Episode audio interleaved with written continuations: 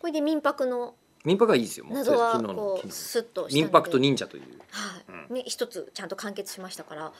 あのそのためにちょっと一度お帰り願った黒木さんにもう一度黒登木渚さん場していただいてよろしいえーですシンガーソングライターの黒木渚さんが、はいこの間あのミューコンプラスにゲストでいらっしゃいまして、か、なんでこの話になったんだっけな、はいえっ、えーと聞いて忍者です目から鱗の話です、ああなるほど、うんあそれで忍者が民泊になっちゃったああなるほどはいで忍者といえば黒木さんですもんね忍者といえば黒木さんではないですあ違けうどシンガーソングライター愛ですの手間違えましたからで間違ってます別に忍者に詳しいわけじゃないと思います もうが私も早く太鼓持ち免許取りたいわ太鼓持ち免許ってあるのないです太鼓持ちってもう今いらっしゃらないんでしたっけ職業としては残ってるんですかね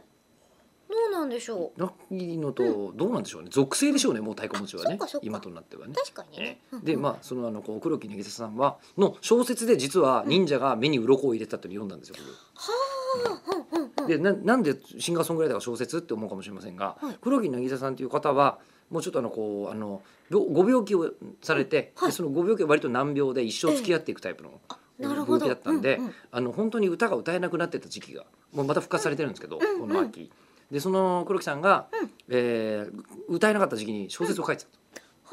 でその小説が、いや面白いのよ全部本当に。へーで面白かったものの中に一個、うんヤクルトおばさんの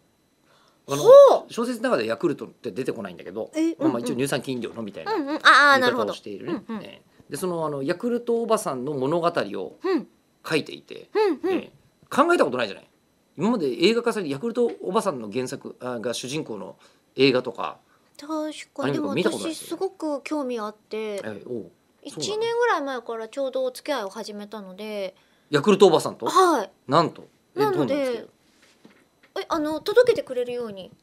なって、はいいやじゃあもう今中村さんはヤクルトおばさんと毎日会ってるそれが取り始めた時と今の間に引っ越しをしちゃったので一度お別れをするってすごい悲しい出来事があってずっと届けてくれてた笑顔のええヤクルトおばさんが、ええもう会えなくなっちゃったんですよじゃあそのヤクルトおばさん今どうしてらっしゃるのかわからない。今はうちには来てくれてないんだと思いますあーうちのあった建物にはでもどこかでそのヤクルトおばさんはヤクルトおばさんじゃない瞬間もあるわけじゃないですかヤクルトじゃないおばさんの時もあるはずでしょの、うんプレーンおばさんとかそうそうプだからプレーンおばさんの時に会って「ああのうちのヤクルトありがとうございました」って前の土地でちょっと言いたいっていっていうう風な気持ちでしょ。目標があります。それで気づいたんですけど、毎日ヤクルトおばさんって人のうちの玄関とかまで行くじゃないですか。はい、街中動き回ってるじゃないですか。うんヤクルトおばさんは